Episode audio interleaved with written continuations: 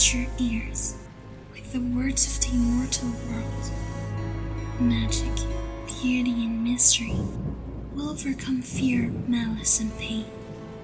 My voice will guide you through this supernatural journey. Come here, sweet child, and be brave, because we'll find ghosts, witches, and magical creatures on our way.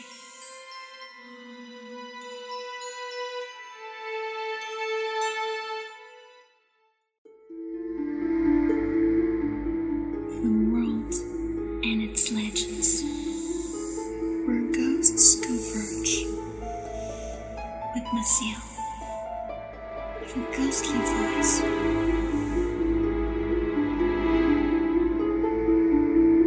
The Moon Rabbit.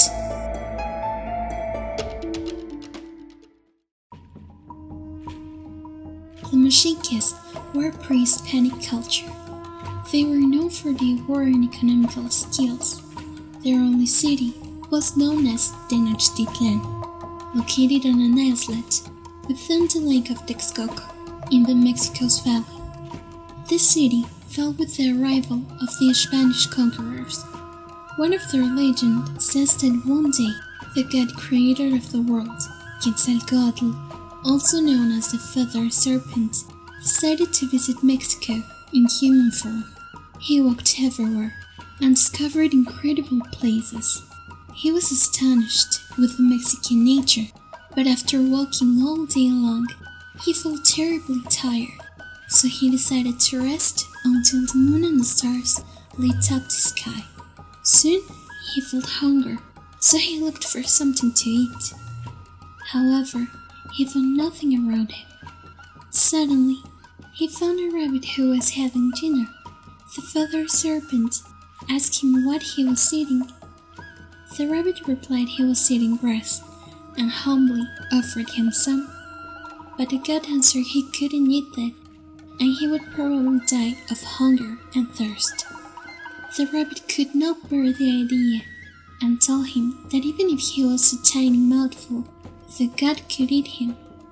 Quetzalcoatl was surprised by the bravery and humility of the rabbit. He caressed him and said, You may be a small rabbit, but from now on, men will see the greatness of your heart.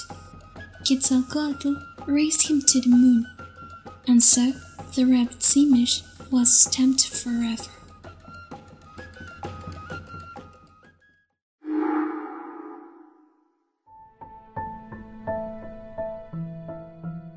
Hope you have enjoyed tonight's chapter.